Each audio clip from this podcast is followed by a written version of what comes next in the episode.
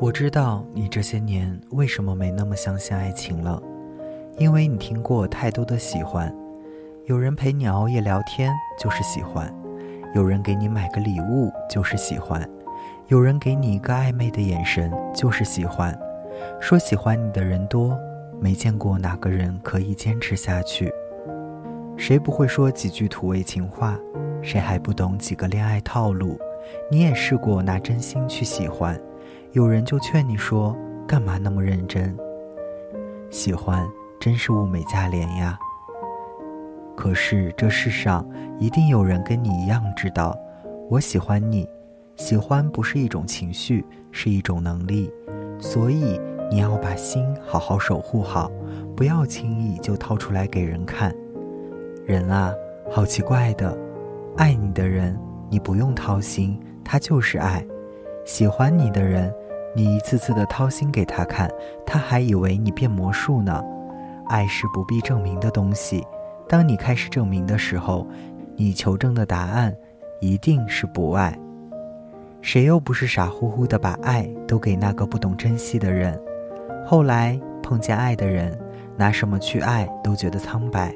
幸好那个人一眼就看穿你的疲惫，然后过来抱抱你，充电五分钟，相爱一辈子。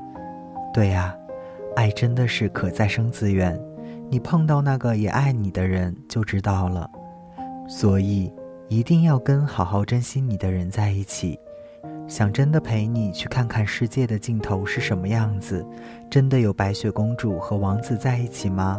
想跟你熬过一些难受的夜，愿意在星空下给你煮一碗带着荷包蛋的面，想给你讲很多很多的笑话逗你开心。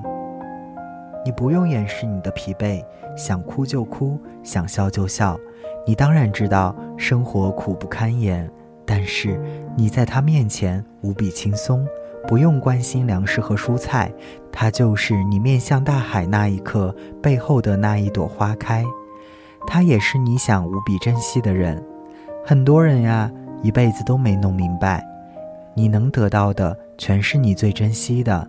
那些看似留在你身边的，你不懂珍惜的，有一天都会从你的身边溜走，你抓不住。你说感情里有错的人，那么当初你又为什么奋不顾身呢？感情不谈对错的，谈珍惜，谈拥有，谈踏实，谈面对，谈一生所爱，谈不负此生。哪有什么理所当然的爱？